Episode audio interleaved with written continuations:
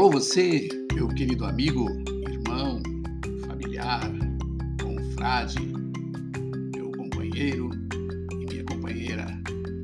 Bom dia, boa tarde, boa noite. Um fraternal abraço para você. Eu sou Elson Estrebe e você está no podcast do programa O Cinzel Filosófico. Agora, mensalmente, levando até você, onde quer que você esteja, uma mensagem para a sua reflexão. Vamos juntos?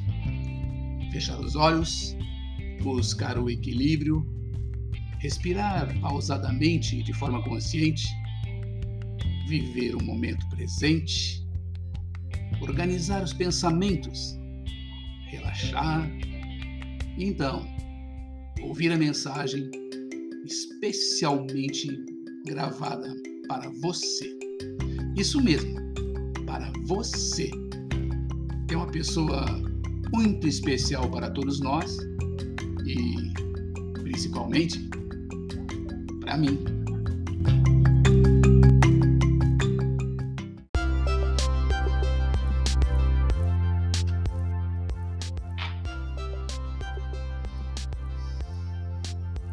A parábola dos talentos na realidade dos maçons.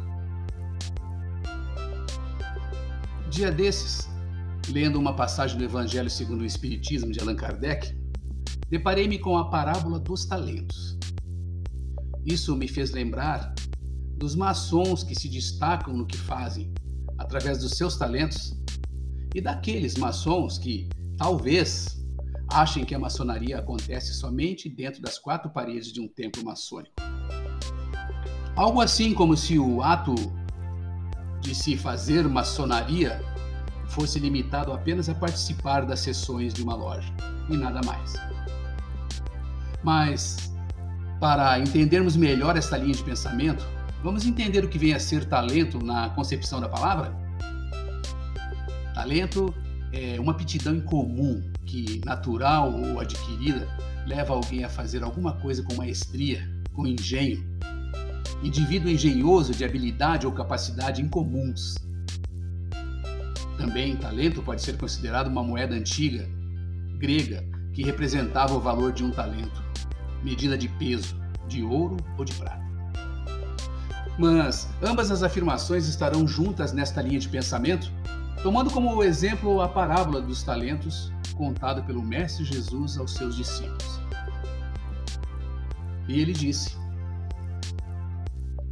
Um homem ia viajar para o estrangeiro. Chamou seus empregados e lhe entregou seus bens. A um deu cinco talentos, a outro deu dois e ao terceiro um. A cada qual de acordo com a sua capacidade. Em seguida viajou. O empregado que havia recebido cinco talentos saiu logo, trabalhou com eles e lucrou outros cinco. Do mesmo modo, o que havia recebido dois lucrou outros dois. Mas aquele que havia recebido um só saiu, cavou um buraco na terra e escondeu o dinheiro do seu patrão. Depois de muito tempo, patrão voltou e foi acertar contas com os empregados. O empregado que havia recebido cinco talentos entregou-lhe mais cinco, dizendo: Senhor, tu me entregaste cinco talentos. Aqui estão mais cinco que lucrei. O patrão então lhe disse: Muito bem, servo bom fiel. Como foste fiel na administração de tão pouco, eu te confiarei muito mais. Vem participar da minha alegria. Chegou também o que havia recebido dois talentos e disse: Senhor, tu me entregaste dois talentos. Aqui estão mais dois que lucrei. O patrão lhe disse: Muito bem, servo bom e fiel. Como foste fiel na administração de tão pouco, eu te confiarei muito mais. Vem participar da minha alegria. Por fim, chegou aquele que havia recebido um talento e disse: Senhor, sei que és um homem severo, pois colhes onde não plantaste e ceifas onde não semeaste. Por isso, fiquei com medo e escondi o teu talento no chão. Aqui tens o que te pertence. O patrão lhe respondeu: Servo mau e preguiçoso, tu sabias que eu colho onde não plantei e que ceifo onde não semeei? Então devias ter depositado meu dinheiro no banco para que, ao voltar, eu recebesse com juros o que me pertence. Em seguida, o patrão ordenou: Tirai dele o talento e dai-o àquele que tem dez. Porque a todo aquele que tem será dado mais, e terá em abundância, mas aquele que não tem, até o que tem lhe será tirado.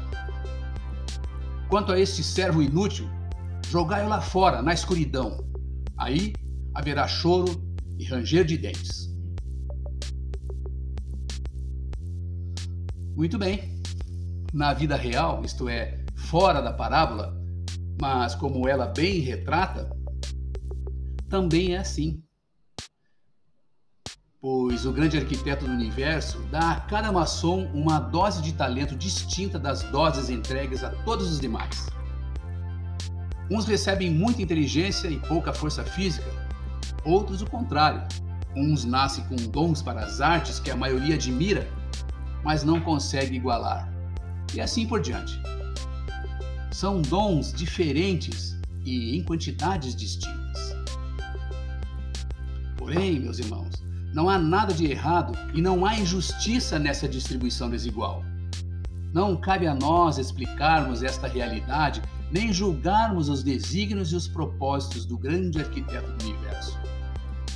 Ele julga as realizações de todos conforme a capacidade de cada um.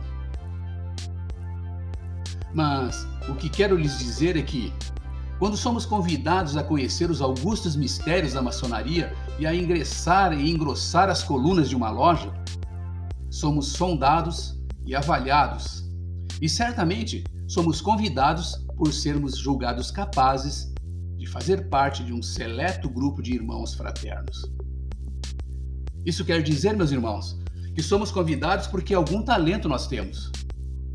E se somos talentosos em alguma coisa, agregaremos no convívio com os outros irmãos, tornando a maçonaria mais forte e robusta enquanto instituição iniciática, filantrópica e filosófica. Não, não vamos falar de talentos como moeda, e sim como habilidade para ser um maçom de verdade e fazer maçonaria de verdade. Observem que na condição de aprendiz, logo na primeira instrução nós aprendemos que a maçonaria tem como principal tarefa a preparação do irmão. Bem assim, tal qual um agricultor prepara a terra para o cultivo, para que esse se torne solo fértil a germinar as sementes plantadas. Não cabe mais ao maçom, a partir deste grau e também dos outros, deixar seus estudos somente na teoria preciso deixar a maçonaria entrar no seu coração. Ou seja, é preciso deixar que a semente germine. E isso só acontece quando ele começa a trabalhar na sua pedra bruta, cavando masmorras aos seus vícios e levantando templos às suas virtudes. Assim, seus talentos vão sendo trabalhados e começam a ser notados. É o que a parábola nos revela ao nos mostrar que o patrão ficou feliz com todos que produziram. Vem participar de minha alegria. Apesar de que produziram lucros distintos. Injustiça haveria se fosse exigido dos que receberam pouco dinheiro que produzisse igualmente aos que receberam mais. É o que acontece com os maçons perante o grande arquiteto do universo recebem dons distintos e, e intensidades diferentes, mas não lhes será exigido mais do que suas aptidões lhe permitem produzir. O único comportamento que o grande arquiteto do universo não aceita é o descaso e a inércia quando haja a possibilidade de se fazer o bem. E inércia como a do homem que enterrou sua moeda para não produzir ao menos um pouco de fruto e ainda colocou a desculpa no patrão alegando ter medo de sua severidade. E assim é com os maçons que são convidados a entrar para a ordem. Quando isso acontece, nós dizemos: estamos felizes por mais uma aquisição em nossa loja. Vem participar da minha alegria? E o irmão começa a mostrar seus talentos, a estudar, a pesquisar, a se dedicar, a amar a maçonaria, a representar a sua loja. Torna-se um estudioso, como dizemos em nosso meio. Entretanto, isso não parece ser bom aos olhos de, de alguns irmãos que passam a agir como o patrão da parábola. Quanto a esse servo inútil, jogai-o lá fora na escuridão, Aí haverá choro e ranger de dentes. Por que, meus irmãos? Ser talentoso não deveria somar e agregar nos caminhos da loja? Ser talentoso não melhora a maçonaria enquanto instituição? Será que o irmão não está pensando que a maçonaria só acontece do lado de dentro de uma loja? e que podem estar agindo como o patrão da parábola, que julga e distrata aqueles que o servem? É, meus irmãos, ser um maçom talentoso significa ter estudado, ter conhecimento, ser solícito, voluntarioso, dedicado e atencioso. Significa ter amor fraternal para com seus irmãos, ter amor fraternal pelo outro, ajudar sem olhar a quem e sem levantar bandeiras. Ser maçom real e de verdade é ser do bem, é ter o coração sensível ao bem, é ser humilde e benevolente, incluindo seus irmãos, defendendo-os, ajudando-os no que for preciso. Isso dentro e fora da loja. Ninguém deve temer por ser assim. Afinal, assim devem ser os maçons de bons costumes, apesar de raras exceções. Sendo assim, ninguém deve temer o grande arquiteto do universo, pois ele é bom e misericordioso, onisciente e justíssimo, sabendo bem distinguir o potencial e julgar as ações de cada um. Veja bem, um irmão pode ter vários talentos, sim, e pode ser um maçom de verdade. Pena que alguns irmãos repito, com raras exceções, não o reconhecem como tal. Ou seja, para alguns irmãos, ser talentoso, além de incomodar aqueles que não são, significa ser um concorrente. Aliás, fica aqui uma pergunta: concorrente do quê? De quem? Afinal, não somos uma irmandade? Não somos uma família? Não pregamos igualdade, fraternidade e principalmente justiça? Na minha modesta concepção, aqueles que não deixam a sua consciência os esclarecer sobre seus próprios defeitos não conseguem tirar dos seus olhos o véu do orgulho que os impedem de percebê-los e de confessá-los a si mesmo. Deixam esse orgulho e as vaidades efêmeras tomarem conta de suas almas a ponto de não verem a maçonaria como uma instituição fraterna. E sim, como um caminho para um pseudo-poder trilhado na contramão dos ensinamentos maçônicos, dos rituais e até mesmo dos nossos landmarks. Então, meu irmão, eu sei que você tem talento. Por isso, saiba que só tens a agregar para com a nossa ordem, pois nela há irmãos que acreditam em você e não te deixarão ficar perdido. Sabe por quê? porque o que se perde pelo ar é folha e pó. O que não serve para usar, vagueia só. E você tem valor. Você é como um vaso de valor. Você é um irmão especial e o grande arquiteto do universo que te deu a vida. Veja, destruiu a forma, não fez outra igual. Acredite em você, acredite no seu talento pois quem é filho do grande arquiteto do universo é seu herdeiro, e quem nasceu para governar, ah, ele usa até no cativeiro. Pense nisso, enquanto lhes digo, meus irmãos, em qualquer loja em que o talento e a virtude não produzam progresso, as vaidades efêmeras serão as divindades.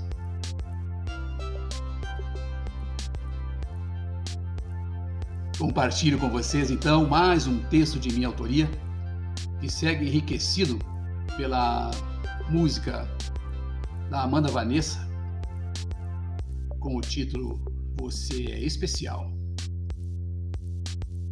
Reflita, curta a música e vamos entrar em 2022 com força, fé, foco e coragem, acreditando no nosso talento e acreditando que podemos agregar ainda mais para a nossa loja, para os nossos irmãos e para toda a sociedade. Valeu! Até a próxima!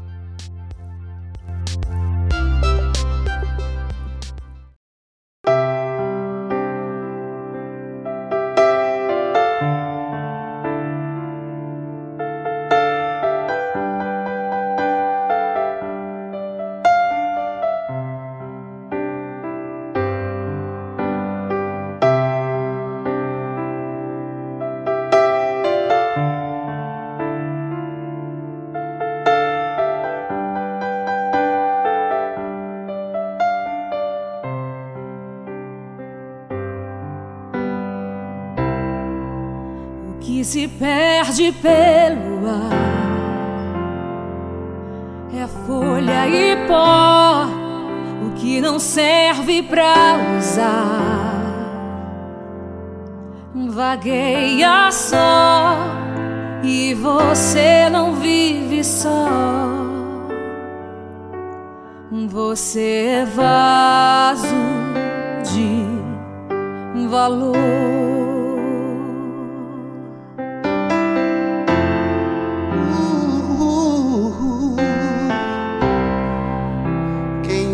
Nasceu tem que entender que já venceu, teve o direito de crescer. Aconteceu, isto eu já sei de cor. Você é vaso de valor.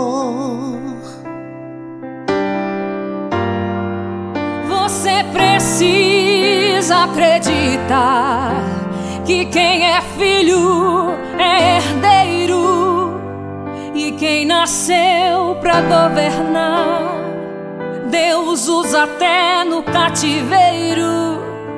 Esse tempo vai passar, não desista de orar.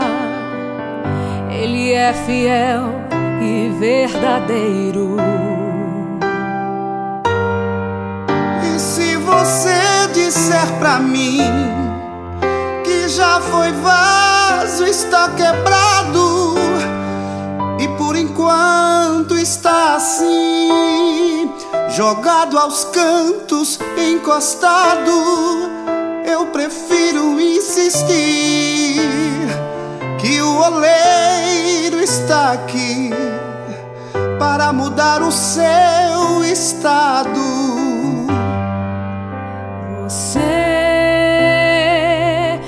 Especial. Quem te deu a vida destruiu a forma, não fez outro igual. Você ainda não perdeu.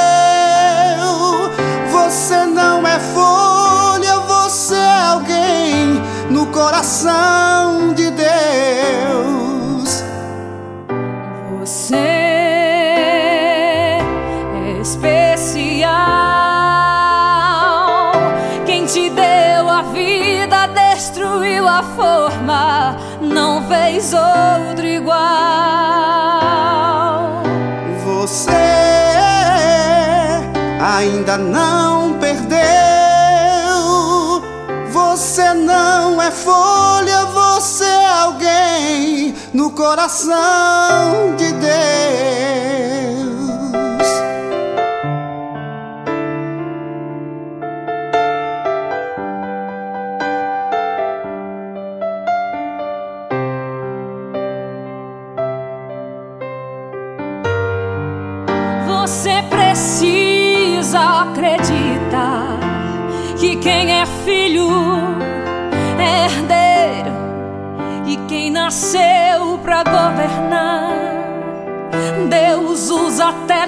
Cativeiro.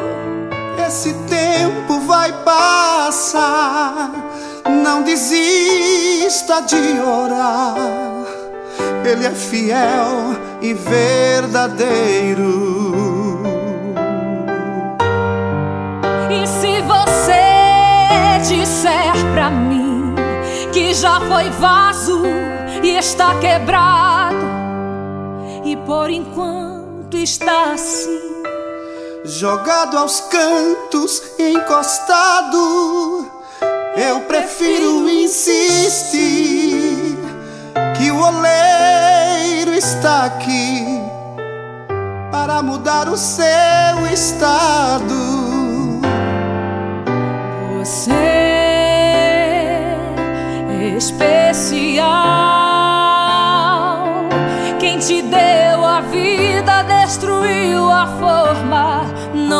não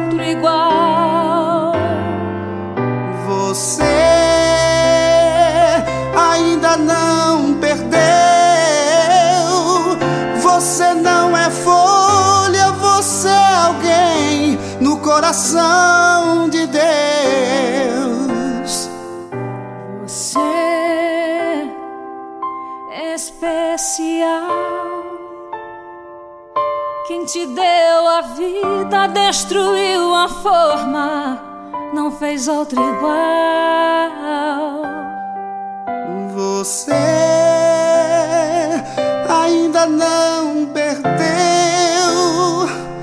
Você não é folha, você é alguém no coração de Deus.